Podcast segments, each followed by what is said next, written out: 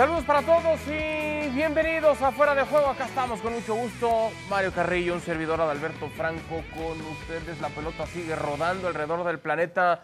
Está Qatar esperando ya a sus primeros invitados. Hay algunos ya que tienen oficialmente el boleto, otros que tienen pie y medio. Estaremos, por supuesto, platicando de todo ello. Mario, ¿cómo estás? Bienvenido. Verdadero privilegio estar en esta mesa y con qué alineación. Hasta allá, hasta Nueva York hasta Nueva York y hasta Madrid, porque están Ricky Ortiz y Manu Martín. Ricky, fuerte abrazo, bienvenido a Fuera de Juego, ¿cómo andas?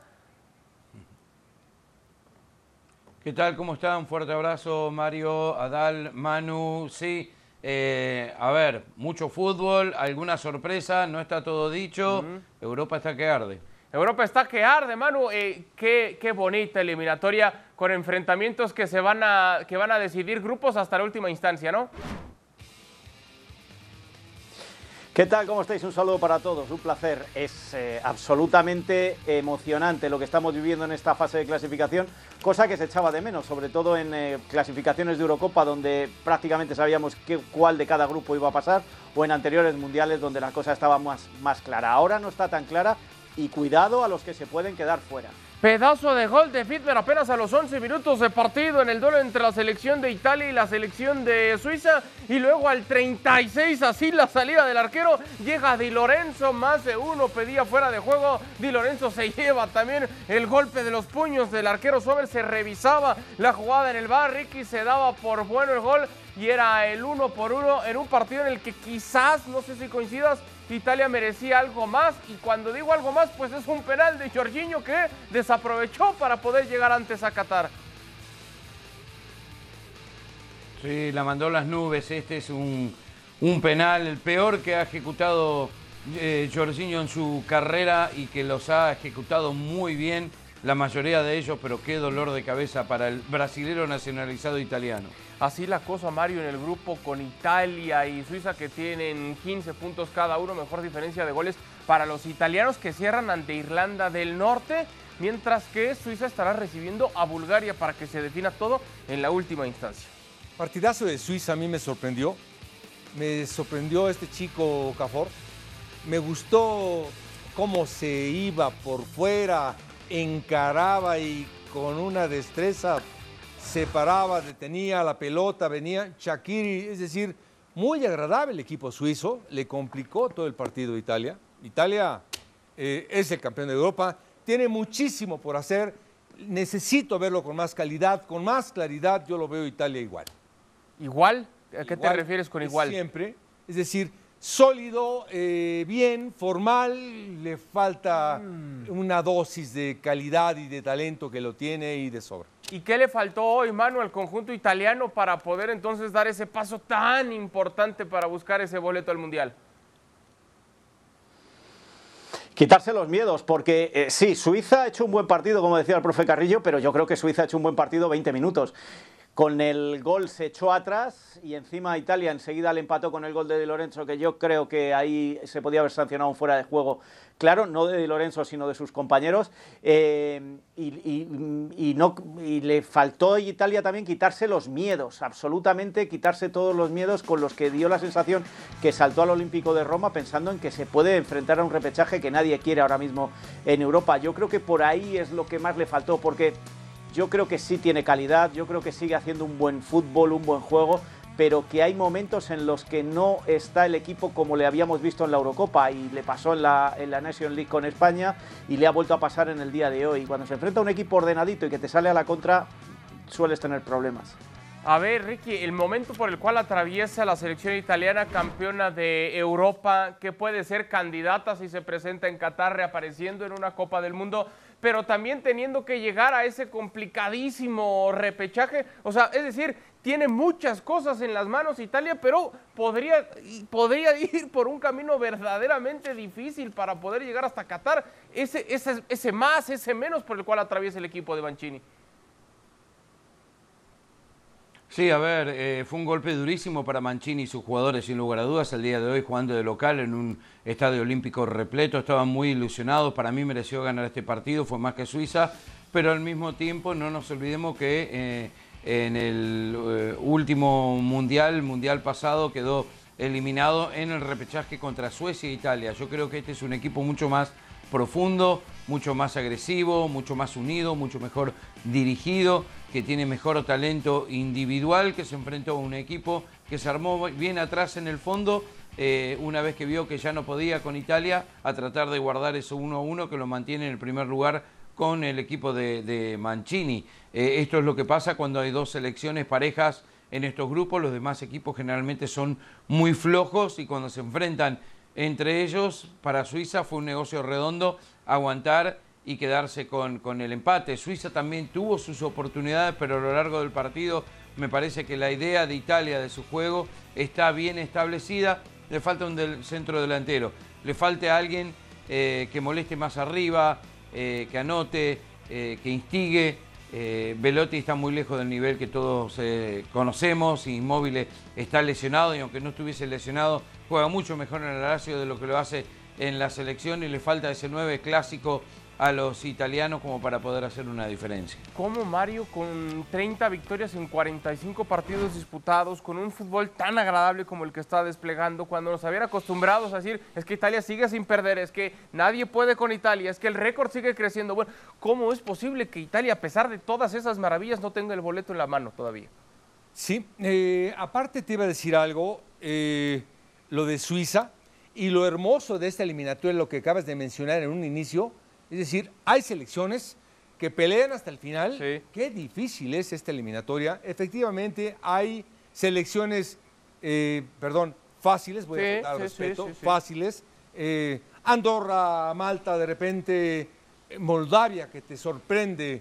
Hay equipos así. Suiza lo veo bien ubicado, es decir, buenos equipos. No es tan fácil ganar una eliminatoria. Te juegan con la vida. Es decir, no es tan fácil ganar y ahora, por ejemplo, bueno, pues le ha costado. Le ha costado, yo creo que es un equipazo. Insigne. A mí, yo, yo estoy de acuerdo, me gusta más Inmóvil. Yo no sabía que estaba lastimado, pero lo veo a Inmóvil en la Lazio, cómo pica la espalda, cómo él solito se echa el equipo al hombro, hace goles sensacionales. Y el partido contra Atlanta, que me gustó mucho. Es decir, tiene jugadores, para mí, sensacionales en la banca también. El rival cuenta, no es tan fácil. Es verdad. Al margen de lo que pasa el próximo lunes, Manu, esta selección italiana está para qué? Pues eh, es que eh, se nos olvida a veces una cosa, y es que esto se ha igualado más de lo que pensamos. Y nos puede divertir mucho una selección, y, pero también hay que ver contra quién jugó todos esos partidos en los que estuvo invicta y cómo, y cómo llegó y cómo ganó la Eurocopa en la tanda de penales en una semifinal donde no mereció ganar y luego pues se demostró luego en la National League cuando pierde su primer partido. Es decir, también hay que ver eh, eh, dos aspectos. Uno, una Italia invicta, que es cierto, nos divierte, es el equipo que mejor fútbol practicó en casi todos los partidos de la Eurocopa, pero también hay que ver lo que hay ahora mismo enfrente, como decía el profe Carrillo.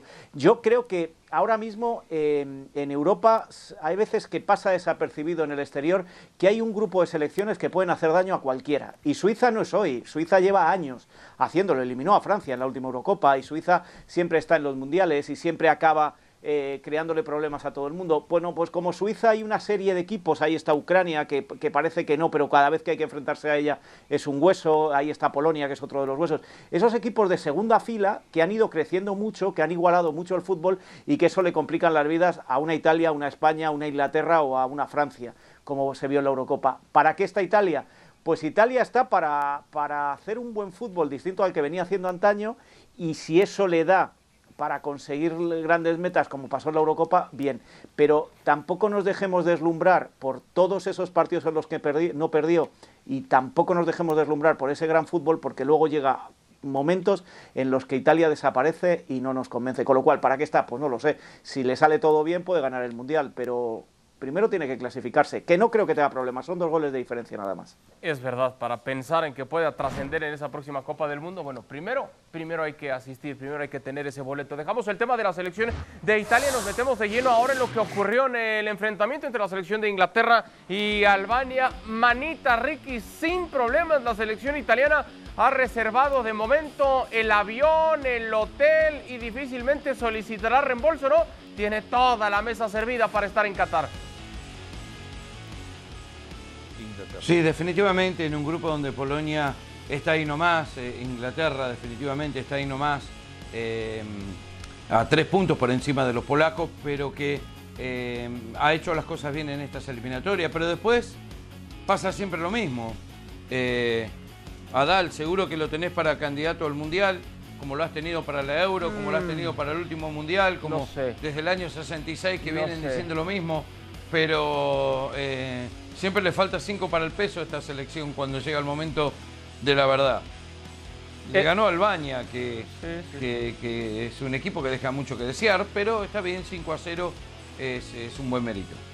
Maguire marcaba el primero, luego Kane al 18, Henderson al 28 y dos más de Harry Kane que ha tenido una fantástica actuación. Profesor Carrillo ganando en confianza, pedazo de delantero que tiene la selección de Inglaterra, ¿no? Fíjate que ahorita es que escuché a Richard. eh, yo me maravillo por la alineación. Sí. Cuando veo eh, Walker Stone Maguire, cuando veo eh, los laterales, Henderson, los volantes, después cuando veo Sterling, Kane, caray, qué equipo, equipazo. Pero ahorita cuando dice Richard, siempre los mundiales tienen Es razón. verdad. Algo pasa en los mundiales. No sé si es el entrenador. Yo creo que es importantísimo el entrenador que sea audaz, agresivo, que tenga fe a su equipo y que arriesgue. Es fundamental. Y este Inglaterra tiene un equipazo. Pero, Sí, Manu. Sí. pero, pero, no, no, eso era lo que iba a decir. Es que sí, eh, Inglaterra no estuvo en el Mundial de Brasil. Y Inglaterra siempre eh, decimos que es el aspirante, pues, bueno, porque crearon el fútbol, porque ganaron un mundial, yo creo que de forma injusta y por eh, una serie de circunstancias. Pero sí es cierto, sí es cierto que este equipo hacía mucho tiempo que no se veía en Inglaterra. Esta capacidad, estos nombres, este talento, esto que les está dando la Premier de, ir creciendo, de practicar un fútbol distinto al que se había practicado siempre, esta novedad con, con al, al frente, yo creo que es para confiar. No sé si para ganar el mundial, pero sí para confiar y para ser una de esas selecciones atractivas que te da gusto verlas y que quieres verlas en el mundial. Em, posiblemente siempre le falta algo para, para triunfar, pero esta selección creo que tiene un poquito más que lo que tenían las anteriores. Y tiene un poquito más, Ricky, no nada más en cuanto a la plantilla, en cuanto a los futbolistas que recién mencionábamos, los nombres fantásticos, Foden, Kane, Sterling, los que me digan, sino también en el banquillo con, con que viene haciendo las cosas bien como para ilusionar que toda esta sequía a la cual hacías referencia pudiera llegar a terminarse. A ver, cuando, cuando me dicen que es una de las mejores selecciones, yo eh, nombre por nombre no le ata los cordones a, a Ferdinand, a Gerard, a, a Lampard, a, a, a Beckham, a Scholes y, Owen. y compañía, y ahí tampoco pudo. Yo sé que son muy buenos nombres, sé que es un muy buen equipo, pero la verdad es que el problema que para mí tienen la selección de Inglaterra, que los mejores jugadores de la Premier son extranjeros. Y, tenés a un Harry Kane que no está contento en el Tottenham, que no ha ganado absolutamente nada como profesional y eso se traslada después a la selección. Necesitas jugadores que son protagonistas en los grandes equipos, que compiten por la Champions, que compiten por, por, por la Liga, que sean protagonistas absolutos y de todos esos jugadores que me estás nombrando, mira, Sterling ahora se quiere ir del Manchester City, ni siquiera es titular ahí ta- tampoco. Grealish, 100 millones de dólares, suplente en el City, Sí, suplente en la selección. Maguire, Maguire no es, de- a mí me disculpan, para mí Maguire no es un élite en defensa. ¿eh? Eh, yo creo que ahí se equivocó el Manchester United pagando 80 millones de dólares por un defensor que, que, eh, habla maravilla porque es inglés. Entonces, a ver, sí, entiendo, tiene buen equipo, nombre por nombre, entiendo, pero le ganó a Albania hoy. Y, y- y casi todos en ese grupo son de, son de ese nivel, con excepción de, de Polonia. Entonces, reitero, cuando llega el, momento de la verdad, siempre falta cinco para el peso para esta selección. Y yo la veo por debajo de por lo menos cuatro o cinco Oh. selecciones europeas. Bueno, pues ahí está Inglaterra que... Mínimo. Sí, sí, sí, es verdad, es verdad. A menos de que ocurra un auténtico desastre, no conseguiría ese boleto directo a la Copa del Mundo. Prácticamente ya se podría decir que está en Qatar, tiene, insisto, pie y medio. Caso contrario, el de Brasil, que tiene los dos pies, que ha reservado hotel, campo de entrenamiento, avión, ha elegido hasta el desayuno que van a tener sus futbolistas en la próxima Copa del Mundo, Manu robaron la eliminatoria en la zona de la Conmebol caminando. Eh, y a pesar de ello puede haber algunos cuestionamientos para el fútbol que despliega el equipo que dirige el técnico Chiche.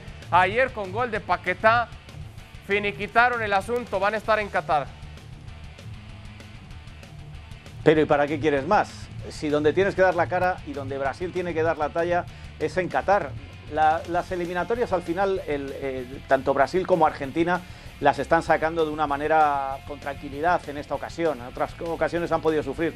Tienen buenos equipos, tienen buenos jugadores y ya veremos qué es lo que sucede luego cuando se enfrentan a las selecciones europeas que son con las que sufren. Pero Brasil no necesita mucho más para llegar al Mundial. Ahora, a lo mejor necesita un poquito más ya en la competición en el Mundial cuando llegan los grandes los grandes choques. Y antes hablábamos de Inglaterra, así está Brasil en los últimos mundiales, que siempre le falta algo siempre pensamos que llega con esos nombres y con esos jugadores y siempre le falta algo. Bueno, habrá que ver en esta ocasión qué es lo que aporta y qué es lo que da de sí en, en Qatar. Pero vamos, nadie tenía dudas de que Brasil va a estar en Qatar. Bueno, con el resultado al momento en el que la selección argentina por ahora está derrotando 1 por 0 Uruguay, Argentina llegaría a 28 unidades. Brasil ya tiene su boleto, decíamos 34 puntos. Ecuador, que ha tenido una fantástica eliminatoria con 20. Chile en el cuarto peldaño con 16 mismos puntos entonces para la selección de Colombia. Uruguay entonces se quedaría con esas 16 unidades. Profesor Carrillo, ¿qué le falta entonces a la selección brasileña que ha dominado la eliminatoria, que no se ha despeinado, que solamente Colombia en el primer enfrentamiento le pudo sacar unidades? ¿Qué le falta a este Brasil para que pueda acabar con las dudas? La verdad que pocas cosas puedo ver hasta acá de lo que le falta a este equipo. A mí me gusta mucho Tite me gusta mucho la seriedad con la que arma la línea de cuatro defensas. Me gusta mucho cómo juega Casemiro y Fred, por ejemplo, los dos. Me gusta mucho lo que hizo ayer, que me entró a Vinicius y que metió a Paquetá en otras. Ya son variantes importantes. La seriedad de Neymar, que no lo veo yo jugar así desde hace mucho tiempo. Jugar ayer a hacer un gol de primera intención, eh, que es eh, lo más hermoso en el fútbol y lo que más sorprende en el fútbol, redondea un gran entrenador para mí, eh, y no es ni más ni estoy exagerando, simplemente la seriedad y la calidad de los jugadores eh, al servicio de, Brasil y del fútbol. A las aspiraciones, Ricky, de Brasil de poder conseguir el título en la próxima Copa del Mundo, pero poniendo en esa misma balanza las críticas que hay ahí mismo en Brasil sobre las formas, sobre el estilo, sobre que pudiera ser más, ¿cómo, o cómo situamos entonces esas posibilidades de que sean campeones? La única forma que el brasilero no critica a la selección brasileña es que se levante la Copa del Mundo después de haber ganado 5 a 0 la final. Así son, así son de exigentes y por eso son tan, tan buenos. Yo las críticas las dejaría aparte porque este Brasil juega, este Brasil se defiende bien, este Brasil tiene un buen arquero, tiene un excelente técnico, tiene recambio y es una de las eh, grandes eh, o, una de las únicas, con excepción un poquito de Argentina, de este lado del charco, de que puedan destronar a los europeos que hace mucho tiempo ya que vienen ganando los mundiales. Brasil es Brasil, es cuestión de, tener esa disciplina que este técnico se la está dando. No nos olvidemos que Vinicius va a tener un año más de rodaje en el Real Madrid, eso es fundamental para este jugador. Y, lo que decía Mario, a ver, eh, eh, Neymar se va a tener que mantener a este nivel, Neymar va a tener que ser protagonista, Neymar va a tener que ser líder, Neymar se va a tener que olvidar de los cumpleaños de la hermana y dedicarse a dejar todo eh, para la selección de Brasil en el Mundial, porque es el último tren eh, para, para, Neymar a nivel de, selección desde mi punto de vista y lo necesitan a un 100%. difícil reto, Hay una cosa que cuando hablamos de aspirantes al Mundial... eh, deberíamos tener en cuenta desde ya. Eh, esta semana ha publicado, lo que es la Premier, ¿eh? ya ha publicado el calendario de la próxima temporada. Bueno, desde que arranca el Mundial hacia atrás, Southgate solo va a tener a los jugadores de la Premier una semana. Eso va a suceder en España, va a suceder en Italia y vamos a ver cómo llegan, porque eh, va, a suceder en esas ligas, donde están brasileños, donde están argentinos, donde hay jugadores de distintas nacionalidades. Vamos a ver cómo llegan las elecciones, porque va a ser una situación que nunca hemos vivido. Vamos a ver cómo llegan las elecciones sin una preparación previa, sin posibilidad de jugar amistosos, porque bueno, México antes lo estábamos escuchando bien temprano, eh, juega frente a Estados Unidos en un rato y es el último partido importante que va a tener antes de, jugar el, primero de la Copa del Mundo. Es decir, podemos hablar de, de, Brasil, podemos hablar de Inglaterra, podemos hablar de Italia, podemos hablar de quien queramos, pero la situación va a ser tan inaudita que el que mejor se adapte, ya no solo al calor, que eso para mí empieza a ser el problema menor, el que, el que mejor prepare en la distancia, porque van a ser eh, unas concentraciones cortísimas, sin apenas tiempo, pues como están siendo estas de las eliminatorias, sin apenas tiempo de preparar nada, sin adaptación. Eh, pensad que a Rusia había selecciones que habían llegado tres semanas antes. A Brasil ya ni os cuento, en, en Sudáfrica y exactamente igual. Bueno, pues Qatar, que es un territorio mucho más complicado, más inhóspito en cuanto a temperatura y adaptación, los equipos van a llegar, pues si Inglaterra el último partido lo va a jugar el domingo, los jugadores que estén en la Premier con sus selecciones no van a llegar antes del miércoles a Qatar. Figuraros el oh. equipo que inaugure el Mundial el viernes o el sábado. Figuraros. Tremendo problema en cuanto a la Vamos a empezar a considerar otros aspectos más allá de equipos, fútbol y nombres. Correcto, calendario, el eterno problema que tiene el fútbol en todos los países en el planeta. Manu, Ricky, siempre es un gusto platicar con ustedes. Gracias, les mandamos un fuerte abrazo y seguimos pendientes. Abrazo. Manu Martín y Ricky Ortiz con el análisis de estas eliminatorias. Este es un partido muy importante con un rival clásico. You know, if we want respect uh, as a team, and we do, uh, we're going to have to earn it reconocemos este, la importancia que tiene el partido en sí. No lo más emocional porque, o sea, no triste nada de eso, pero feliz, felices. I think everybody knows what this game is about. Y la situación también, la importancia que tiene por la situación en, en, en la eliminatoria. Se ganar, obviamente ya yo meter gol es un, es un plus. And the two victories in the summer, I guess, didn't do a lot to get that, and we're going to have to do it tomorrow our play on the field. Pero de ninguna manera lo, lo voy a jugar como una cuestión personal. Sigo siendo el entrenador de México nada más. Este, me gustaría nomás ganar el juego y salir primero en el grupo o ponernos allí más cerca de, de México. When you play in front of filled up stadiums uh, at your home and it's um, you know 95% Mexican fans, you learn really quickly what this rivalry is about. Menos de dos horas para que dé inicio el partido entre la selección de los Estados Unidos y México y nosotros hacemos contacto hasta Cincinnati, quien sigue siempre de cerca al Tri, Mauricio Imay. Mau, bienvenido a Fuera de Juego. ¿Cómo se viven las horas previas del lado de la selección mexicana? Y si hay novedades en ese posible once que mande Martino sobre lo que nos has estado reportando a lo largo de la semana. Abrazo, Mau. Hola Adal, buenas tardes y fuerte abrazo para todos. Eh, cada vez disminuye más la temperatura aquí en eh, Cincinnati. Estamos con una sensación térmica de 3 grados centígrados. Se acerca la hora del partido y entonces también incrementa el movimiento en cuanto a lo que encontramos en las calles y en el hotel de concentración del equipo mexicano, porque aquí también están hospedados muchos aficionados que suelen hacer el viaje con el equipo. Suelen estar en cualquier parte del mundo. En cuanto a la alineación se refiere, muy complicado que llegue Héctor Moreno al partido, tal y como lo manifestó ayer el técnico de la selección mexicana, Gerardo Martino. Hoy por la mañana hizo trabajo de rehabilitación con Carlos Pesaña, el kinesiólogo del tricolor, y con el doctor Serrano.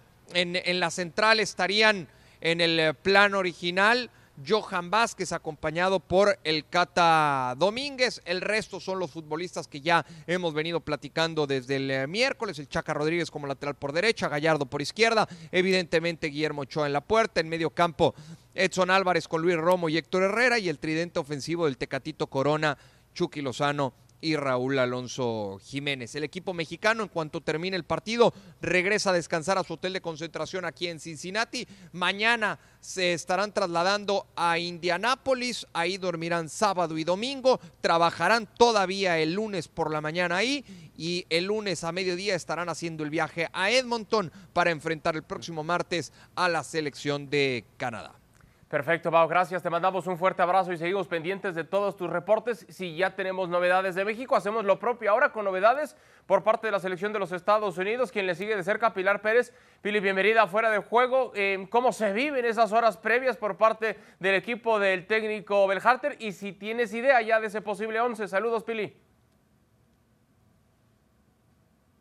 Saludos Adal, ya comienza la cuenta regresiva para que salten a la cancha de este TQL Stadium, tanto Estados Unidos como México, partido eliminatorio que tiene, bueno, pues mucha expectativa. En el lado este del estadio ya están los aficionados en un festival previo a este encuentro, antes de que comiencen a entrar a este estadio para vivir entonces lo que será este, el que puede ser el último partido de eliminatorias para México visitando a Estados Unidos en mucho tiempo, porque el que sigue, México, es el que recibirá a las barras y las estrellas y después de Qatar, bueno, pues para el 2026 ambos serán sede y estarán clasificados. Así que bueno, eh, ¿cómo podría saltar a la cancha el día de hoy las barras y las estrellas? Con Zach Stephen confirmado en el arco, en el lado izquierdo por la lateral estaría Anthony Robinson, los centrales Walker Zimmerman y Miles Robinson y por derecha el experimentado de Andre Jedlin. Se hablaba de Scally, pero me parece complicado que un jovencito de 18 años haga su debut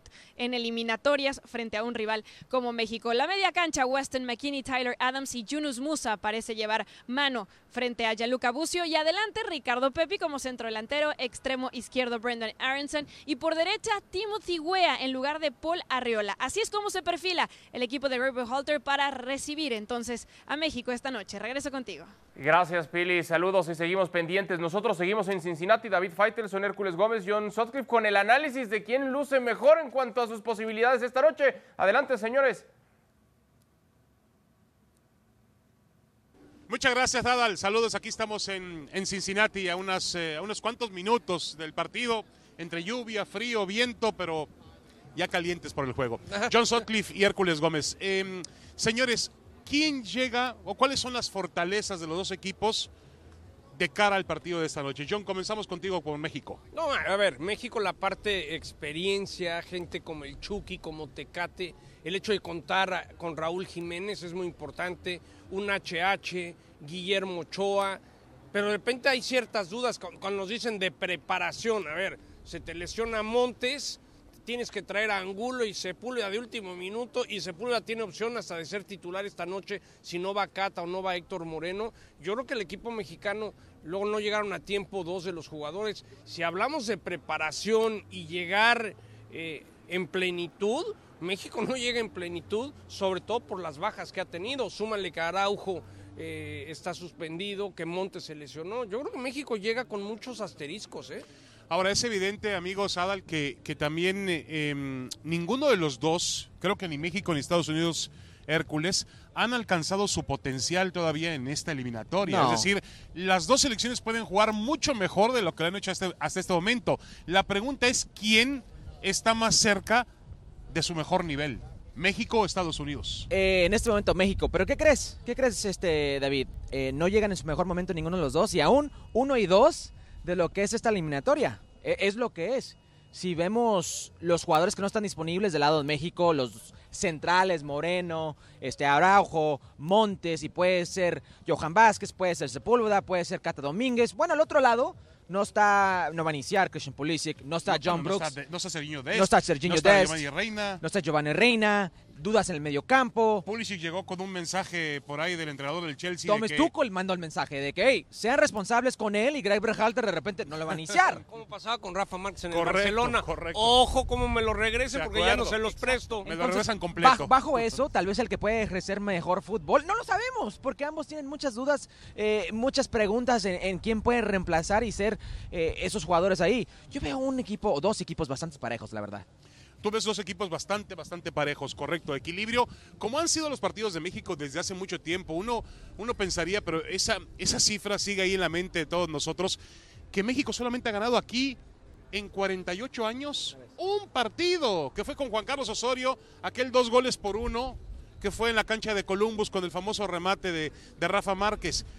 Yo creo que es un partido muy parejo, John, muy equilibrado. No, no, bueno, estábamos hablando en otro programa de las apuestas, pues me encanta el empate.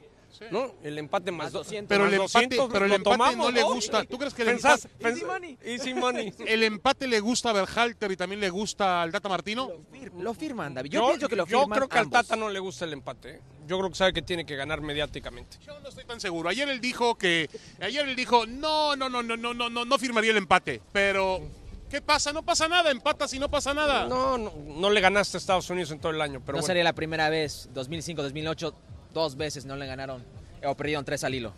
Ahí, Bueno. está, ahí está tu aguanieve que pedías. Ahí viene el aguanieve. Bueno, regresamos con ustedes con Adal. Gracias, Adal. Un abrazo, saludos desde Cincinnati. Gracias, compañeros. Fuerte abrazo, Mario. Rápido, las claves hoy para México. Rápido, eh, alta concentración defensiva y contundencia ofensiva. ¿Tu pronóstico? México 1-0. México 1-0. Eh, si lo dice el profesor Carrillo, es ley, se lo compro. 1-0. Llegamos al final de esta edición de Fuera de Juego. Gracias por habernos acompañado y nos vemos en la próxima. Gracias, Mario. Gracias a ti.